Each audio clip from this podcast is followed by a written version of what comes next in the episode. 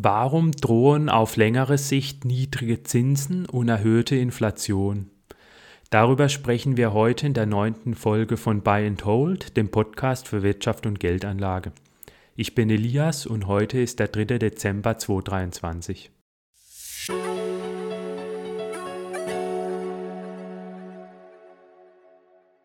Heute sprechen wir über eine große Gefahr für Anleger, und zwar finanzielle Repression. Dabei werde ich zuerst erklären, was finanzielle Repression ist und dann werde ich sechs Gründe nennen, warum finanzielle Repression droht. Also kurz zuerst jetzt mal erklärt, was finanzielle Repression ist. Finanzielle Repression meint einen Wirtschaftszustand, in dem die Zinsen geringer sind als die Inflationsrate.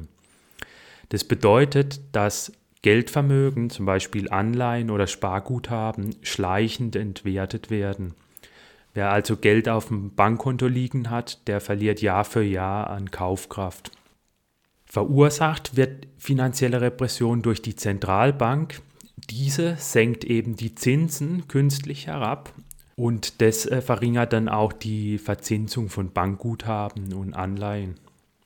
Gleichzeitig schafft sie aber auch Geld aus dem Nix und das kann dann zu Inflation führen. Ziel ist dabei bei finanzieller Repression eben die Staatsschulden zu reduzieren. Wenn die Staatsschulden sehr hoch sind, dann möchte der Staat eben keine hohen Zinsen für diese Staatsschulden bezahlen, sondern möglichst geringe. Und die Zentralbank arbeitet dann letztendlich, auch wenn sie formal eigentlich unabhängig sein sollte, letztendlich arbeitet sie mit dem Staat zusammen und senkt dann eben für den Staat die Zinsen, damit der sich günstiger verschulden kann. Eine gute Definition der finanziellen Repression findet sich auf Wikipedia. Der Fachbegriff Finanzrepression oder finanzielle Repression bezeichnet eine staatliche Beeinflussung, insbesondere durch die Zentralbank, vor allem mit Hilfe der Zinssätze auf den Finanzmärkten in einer Weise, dass Sparer oder Geldanleger einen schleichenden Verlust zugunsten des Staates erleiden. Ich erwarte eben zukünftig perspektivisch eher höhere Inflationsraten als zwischen 1980 und 2021, wo die Inflation so im Schnitt 2% war. Also ich glaube, zukünftig wird die im Trend nicht mehr so gering sein, sondern erhöht. Und gleichzeitig werden dann aber die Zinsen auch geringer sein als diese Inflationsraten. Das heißt, Sparer und Anleger machen dann Verluste, wenn sie eben auf Geldvermögen setzen, wie jetzt zum Beispiel Bankeinlagen.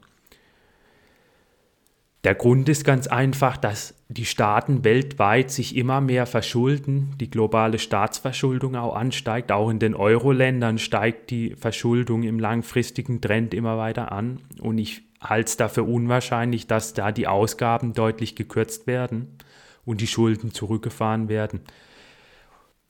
Ich werde jetzt mal die sechs Gründe eben nennen, die für finanzielle Repression sprechen. Und zwar in eigentlich allen Euro-Ländern und westlichen Ländern und teils auch weltweit. Also manche der Gründe gelten zum Beispiel auch für China. Der erste Grund ist der demografische Wandel. Zukünftig werden einfach weniger jüngere Menschen da sein und mehr ältere Menschen. Das bedeutet, die Produktivität wird eher schrumpfen und es wird äh, höhere Sozialausgaben des Staates geben müssen.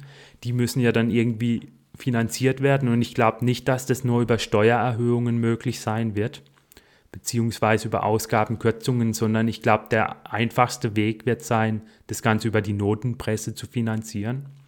Das Flossbach von Storch Research Institute schreibt in einer Untersuchung mit dem Titel Produktivität und Demografie, Kommen heute 36,5 Menschen über 64 Jahre auf 100 Beschäftigte, werden es 2030 bereits 47,5 und 2050 über 58 sein. Bis 2030 ist dies ein Anstieg von 30 Prozent und bis 2050 um fast 60 Prozent. Um diese Verluste an Arbeitskraft durch Effizienzsteigerungen auszugleichen und so unsere Wirtschaftskraft zu erhalten, würden wir bis 2030 pro Jahr durchschnittlich 3,35 Prozent Produktivitätszuwachs pro Erwerbstätigen benötigen. Bis 2050 sind es 1,5 Prozent pro Jahr. In den letzten fünf Jahren lagen wir jedoch bei minus 0,3 Prozent. Also das Flossbach von Storch Research Institut sagt eben, dass sehr hohe Produktivitätszuwächse nötig sind. um hier die Einkommen und die Steuereinkommen konstant zu halten. Und es sagt eben auch, dass in den vergangenen Jahren diese Produktivitätszuwächse deutlich geringer waren als unter der Zahl, die eigentlich nötig wäre. Also die Untersuchung des Flossbach von Storch Research Institute stammt aus diesem Jahr, aus dem Jahr 2023. Die Produktivität wächst in vielen Industrieländern, einschließlich vieler Euro-Länder und Deutschland, immer langsamer. Das hat die unterschiedlichsten Gründe. Einerseits liegt sicherlich daran, dass ähm, inzwischen Dienstleistungen einen größeren Anteil an der Gesamtwertschöpfung haben und Dienstleistungen sind einfach weniger produktiv als die Industrie. Das heißt, es ist irgendwo auch ein natürlicher Prozess, aber es liegt laut Studien nicht nur daran, sondern auch noch an anderen Gründen, wie zum Beispiel zunehmender Bürokratie. In den vergangenen fünf Jahren ist zum Beispiel in Deutschland das BIP pro Kopf sogar rückläufig gewesen. Im vergangenen Jahr, zwischen 2022 und 2023, war auch das BIP pro gearbeiteter Stunde rückläufig. Die Folgen dieser Überalterung sind natürlich, dass wir dann mehr, so, mehr staatliche Sozialausgaben haben. Es wird auch weniger investiert, da weniger gespart wird. Ältere Menschen konsumieren ja eher mehr, mehr und sparen weniger. Und es wird auch weniger ähm, neue Innovationen geben, weil ältere Menschen einfach weniger erfinderisch sind als jüngere, sondern sich eher auf die Verwaltung des Status quo beschränken. Ältere gründen zum Beispiel auch weniger Unternehmen. Das Flossbach von Storch schreibt zu diesem letzten Punkt, dass Ältere eben weniger Unternehmen gründen und auch äh, weniger erfinderisch sind, folgendes folgt man einer Studie zum Zusammenhang zwischen alternden Gesellschaften und BIP dreier amerikanischer Forscher, deren Daten sich auf die Vereinigten Staaten beschränken, so gehen wir massiven Wohlstandsverlusten durch Alterung entgegen. Ihr Modell zeigt einen Rückgang des BIP pro Kopf aufgrund sinkender Beschäftigungsquoten und dem Rückgang der Arbeitsproduktivität. Zitat der Forscher wir stellen fest, dass jeder Anstieg des Anteils der Bevölkerung über 60 Jahre um 10 Prozent das Pro-Kopf-BIP um 5,5 Prozent verringerte. Ein Drittel des Rückgangs war auf ein langsameres Beschäftigungswachstum zurückzuführen. Zwei Drittel waren auf ein langsameres Wachstum der Arbeitsproduktivität zurückzuführen.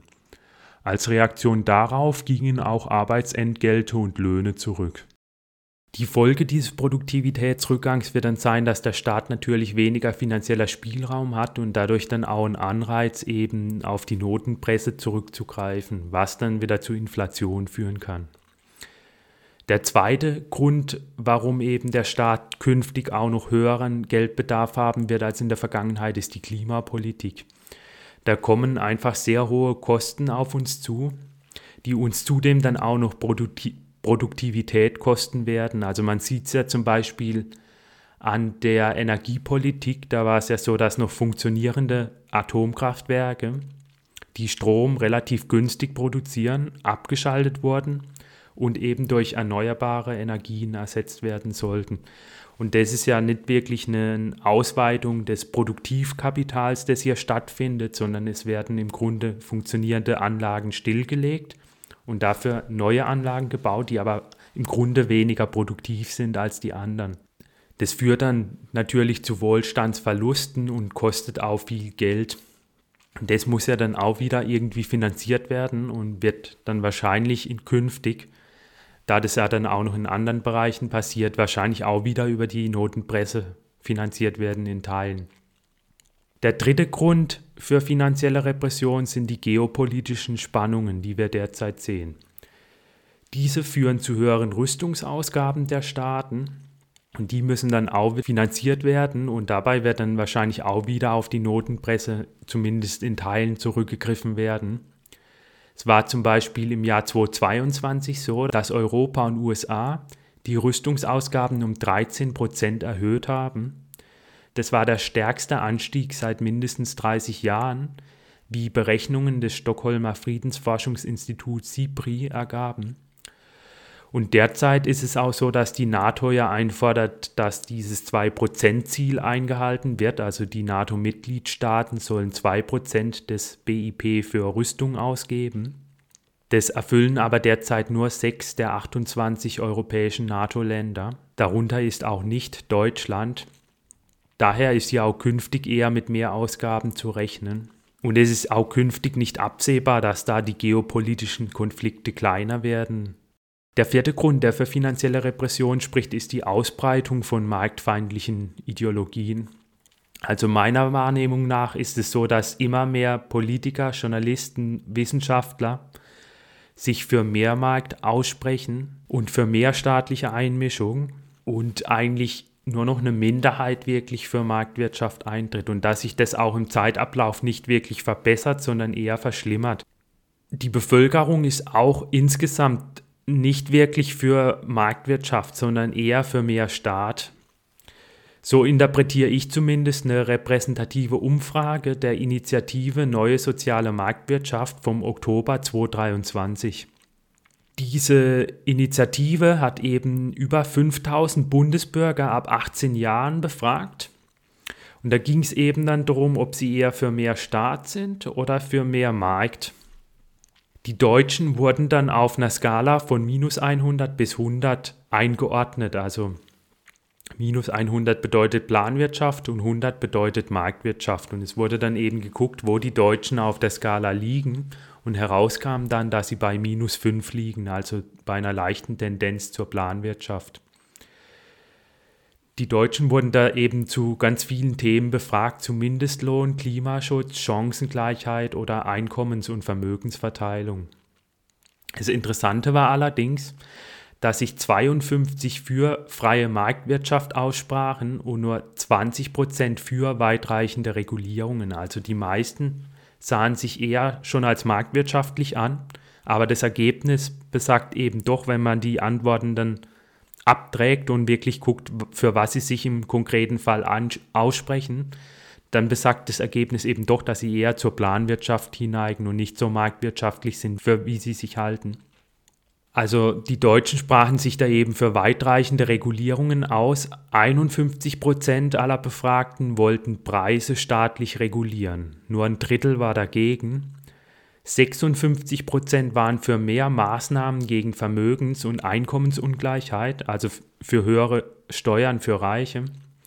54 Prozent waren für einen gesetzlichen Mindestlohn, was ja ein sehr heftiger Eingriff in die freie Preisbildung ist.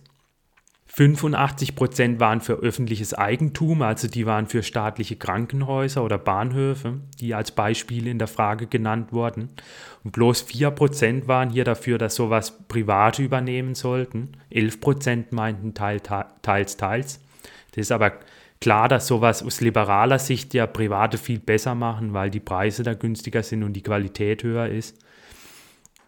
50 Prozent wollten Vermögen höher als bisher besteuern, nur 25 Prozent wollten so wie bisher belassen und 65 Prozent waren auch für staatliche soziale Absicherung durch öffentliche Unternehmen, also zum Beispiel öffentliche Unternehmen, die dann die Rente übernehmen. Also 65 Prozent waren für eine staatliche Rente und nur 8 Prozent waren dafür, dass man eben selbst ähm, das machen sollte über Privatunternehmen, sich um seine Rente zu kümmern. Das heißt, die Leute waren im Grunde genommen für massiv Staat und für ganz wenig Markt.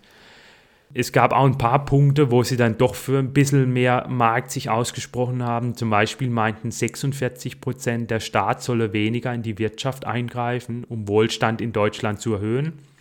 Und 32 Prozent meinten, der Staat solle mehr eingreifen. Aber das ist halt auch eine sehr allgemeine Frage. Und wenn man sie dann aber halt auf offene, wirklich konkrete Sachen angesprochen hat, dann meinten sie eigentlich immer, ja, mehr Staat. Also es ist eigentlich sehr nüchtern, die Ergebnisse. Dann 53 Prozent waren gegen die Rettung von Großunternehmen, 23 Prozent waren dafür. Und dann gab es noch eine Frage, wo die Leute gefragt wurden, befürworten sie grundsätzlich eher ein Modell mit hohen Steuersätzen und umfangreicher öffentlicher Daseinsvorsorge oder eins mit möglichst niedrigen Steuersätzen und weniger staatlichen Leistungen. Und da meinten dann 43 Prozent, sie bevorzugen das Modell mit niedrigen Steuersätzen und 33 Prozent das Modell mit hohen Steuersätzen.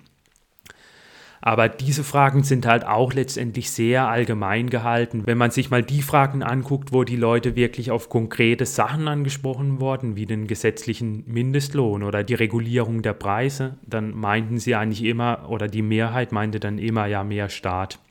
Von dem her finde ich persönlich die Ergebnisse sehr ernüchternd. Und ich denke auch, ein Problem ist da sicherlich die mangelnde wirtschaftliche Bildung. Also Wirtschaft wird ja kaum in der Schule unterrichtet. Und genauso wie das Thema Finanzen. Und so erkläre ich mir dann auch, dass so viele Leute dafür mehr Staat sind, obwohl ja die empirischen Daten hier ganz eindeutig sind. Die Länder, in denen es weniger Staat gibt, da sind die Leute deutlich wohlhabender, auch die armen Leute. Der Geschäftsführer der Initiative Neue Soziale Marktwirtschaft, Thorsten Alsleben, meinte, es wäre positiv, dass viele eben sich als marktwirtschaftlich betrachten würden, als marktwirtschaftlich eingestellt. Das würde zeigen, dass die Marktwirtschaft überwiegend akzeptiert sei. Aber er meinte dann auch, es gibt bei manchen Themen eine erschreckend große Sehnsucht nach staatlicher Regulierung. Die Marktwirtschaft ist das erwiesenermaßen beste System, um Wohlstand und soziale Sicherheit zu garantieren.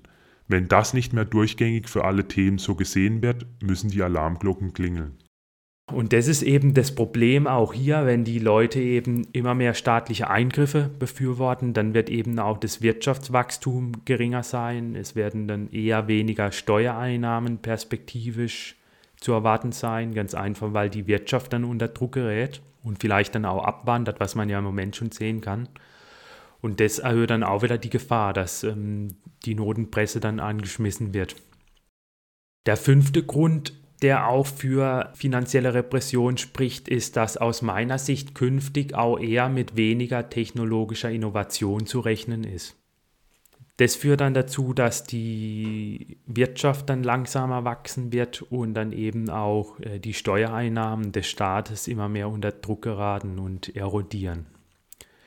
Der Grund, warum eben die technologische Innovation immer langsamer werden wird, ist, dass die Intelligenz bereits heute in vielen Industrieländern sinkt. Das sieht man, wenn man sich anguckt, wie die Ergebnisse in Intelligenztests ausfallen. Die fallen nämlich immer schlechter aus. Da gab es erst kürzlich eine große Studie aus den USA, die eben zu dem Ergebnis kam, dass die Menschen weniger intelligent sind. Und auch in Schulleistungstests schneiden Schüler immer schlechter ab. Sehr interessant ist in dem Zusammenhang das Buch At Our Wits End. Das ist äh, ja vor drei oder vier Jahren, meine ich, erschienen. Das wurde von den englischen Evolutionspsychologen Michael Woodley of Meny und Edward Dutton geschrieben. Und in dem Buch schätzen die beiden, dass die Intelligenz schon seit der industriellen Revolution um einen IQ-Punkt pro Dekade zurückgeht. Und sie schreiben in dem Buch auch, dass der sogenannte Flynn-Effekt jetzt eben auch bereits seit 10 bis 20 Jahren rückläufig ist. Also der Flynn-Effekt beschreibt eben die Entwicklung, dass seit ungefähr den 30er Jahren eigentlich die Ergebnisse in IQ-Tests immer gestiegen sind. Also wir sind immer besser darin geworden in diesen IQ-Tests und haben darin immer besser abgeschnitten. Und das beobachtet man aber in vielen Industrieländern seit so 10 bis 20 Jahren eben nicht mehr, sondern das ist eben jetzt so, dass die Leute zunehmend schlechter abschneiden. Und ja, da ist auch umstritten, warum das so ist. Laut den Autoren, laut Dutton und Meny, sind die Ursachen für den Intelligenzrückgang vor allem genetische Faktoren.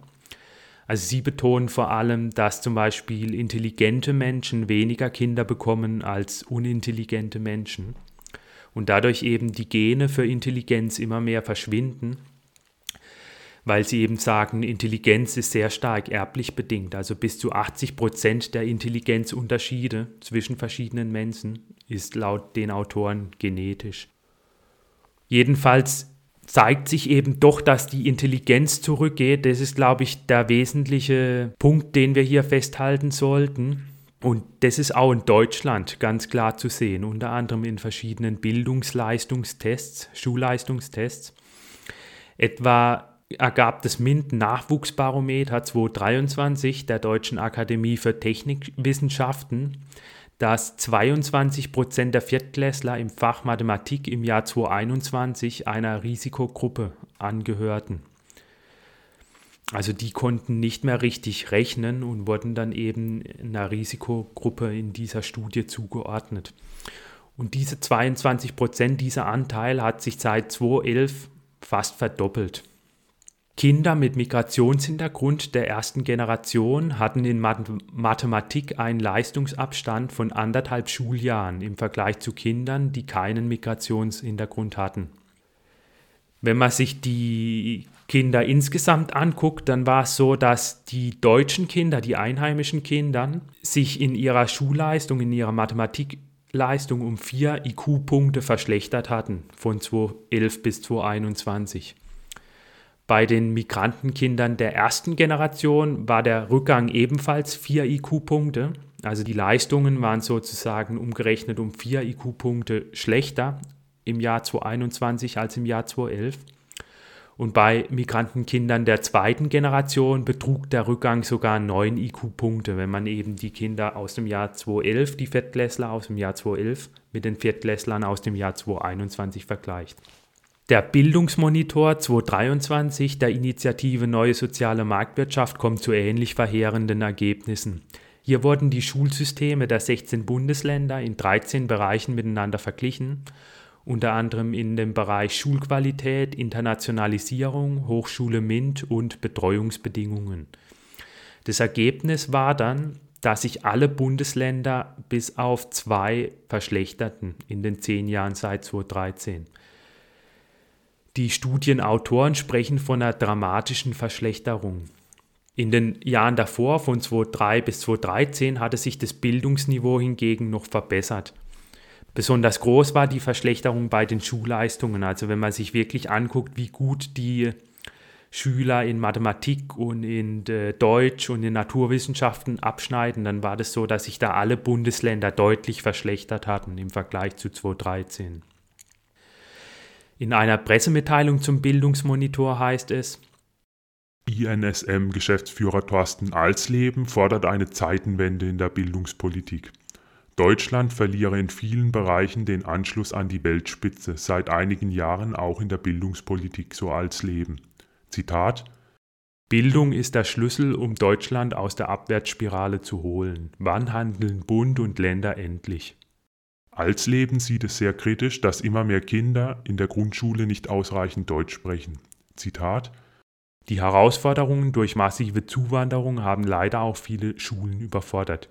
Die Länder müssen umsteuern und viel mehr in frühkindliche Bildung investieren. Wir brauchen eine Vorschulpflicht für alle, die nicht oder schlecht Deutsch sprechen. Die Folge ist natürlich, wenn jetzt die Intelligenz in vielen Ländern sinkt und somit auch die Schulleistungen, dann sinkt natürlich auch die Produktivität, weil Produktivität und Intelligenz bzw. Humankapital hängen ganz eng zusammen die Länder, in denen die Schüler besser abschneiden in der Schule, sind auch die Länder, die normalerweise die höchste Wirtschaftsleistung pro Kopf haben. Also das zeigt sich eigentlich empirisch ziemlich durchgehend laut Forschern. Wenn nun eben die Schulleistung in Intelligenz sinkt, dann sinkt auch die Produktivität. Damit kommen dann wieder die Steuereinnahmen unter Druck und der Staat ist dann auch wieder eher gezwungen, wieder auf die Notenpresse zurückzugreifen. Die Folge ist außerdem dann auch, wenn die Intelligenz sinkt, dass Infrastrukturen nicht mehr am Laufen gehalten werden können, weil einfach die Leute, die kompetent sind, immer knapper werden und dann immer mehr Fehler auftauchen. Man sieht es im Grunde schon heute an dem ständigen Chaos bei der Bahn. Die hat ja vor 20 oder 30 Jahren noch immer weitestgehend reibungslos funktioniert und da gab es damals noch nicht so die Verspätungen und Zugausfälle wie heute in dieser Intensität. Man sieht es zum Beispiel auch in der Stromversorgung, wo ja solche ähm, Blackouts immer häufiger werden. Jetzt nicht äh, bei Privatversorgern, aber es werden zum Beispiel bei Industrieunternehmen immer häufiger die Stromversorgung abgestellt. Man sieht es aber auch in politischen Fehlentscheidungen. Wenn zum Beispiel die Politikerqualität, die wir heute haben, nicht mehr so gut ist wie früher. Es wird mehr ideologisch entschieden und nicht mehr rational, vernünftig nach der besten Lösung gesucht. Also man kann da eben zusammenfassend festhalten, wenn die Intelligenz sinkt und auch ähm, die Leute immer weniger kompetent werden dann und ähm, die Produktivität dadurch sinkt, wird eben auch der Kuchen wieder knapper. Die Steuereinnahmen geraten unter Druck und der Anreiz, die Notenpresse zu nutzen, wird dann eben wieder größer. Der sechste Grund, warum finanzielle Repression droht, ist auch, dass es immer weniger Freihandel gibt. Also Freihandel ist ja gut, weil dadurch mehr Arbeitsteilung zwischen Ländern besteht und dadurch sich Länder auf die Tätigkeiten spezialisieren können, in denen sie am produktivsten sind. Und dadurch steigt dann der Wohlstand von allen. Von diesem Freihandel haben wir jetzt vor allem seit den 1980er Jahren profitiert durch die Öffnung von Chinas und Osteuropa. Da kamen eben sehr viele Arbeitskräfte auf den globalen Markt. Zölle sind dann auch eher gefallen und wir konnten eben dadurch dann auch von eher sinkenden Preisen profitieren. Und das hat natürlich dann auch die Inflation in dem Zeitraum eher gedämpft, die Preisentwicklung. Allerdings ist laut dem IFO-Institut eben auch hier seit der Finanzkrise 2008 bereits eine Verlangsamung der Globalisierung festzustellen. Das IFO-Institut hält außerdem fest, dass sich der Trend zum Protektionismus seit der Corona-Krise und dem Ukraine-Krieg verstärkt haben. Allein zwischen dem Beginn der Pandemie und dem Jahr 2022 ist die Zahl der weltweit neu eingeführten protektionistischen Maßnahmen um mehr als 35 Prozent gestiegen. Während man Protektionismus in erster Linie mit Zöllen verbindet, machten im Jahr 2022 Subventionen und Exporthilfen laut der Initiative Global Trade Alert mehr als die Hälfte der weltweit neu verhängten protektionistischen Maßnahmen aus. Die Folge ist dann eben hier auch wieder, dass Güter entweder teurer werden oder sogar knapper. Das ist eben ein weiterer Anreiz, dann auch die Notenpresse anzuwerfen. Häufig wird ja als Gegenargument dann genannt, dass äh, die künstliche Intelligenz die Produktivität massiv vorantreiben könnte. Aber ich sehe das ganz ehrlich skeptisch. Also das Problem ist hier eben auch, dass die Intelligenz ja laut Studien sinkt. Und wenn die Intelligenz sinkt, dann erlahmt auch der technische Fortschritt. Daher ist dann auch fraglich, ob die künstliche Intelligenz mal wirklich so weit entwickelt wird, um da wirklich massiv Arbeitskräfte einzusparen in bestimmte Bereiche wie zum Beispiel Medien oder Pflege. Laut etwa Daten und Meni in dem zuvor erwähnten Buch At Our Wits End gibt es zahlreiche Anhaltspunkte, dass die Innovationsrate in der Realität sinkt. Wenn man sich etwa die Zahl der bahnbrechenden Innovationen pro Kopf anguckt, dann war das so, dass die im Jahr 1871 bereits auf einem Maximum war und seither rückläufig ist. Und wenn es stimmt, dass die Intelligenz auch zurückgeht, dann wird es auch schwieriger werden, Technologien zu nutzen, weil dann eben weniger kompetente Leute da sind, zum Beispiel Ingenieure, die technologische Anwendungen dann reparieren können oder auch einfach nur bedienen können. Außerdem arbeitet man ja schon lange an künstlicher Intelligenz, aber mein Eindruck ist, dass es da bislang keinen bahnbrechenden Durchbruch gab.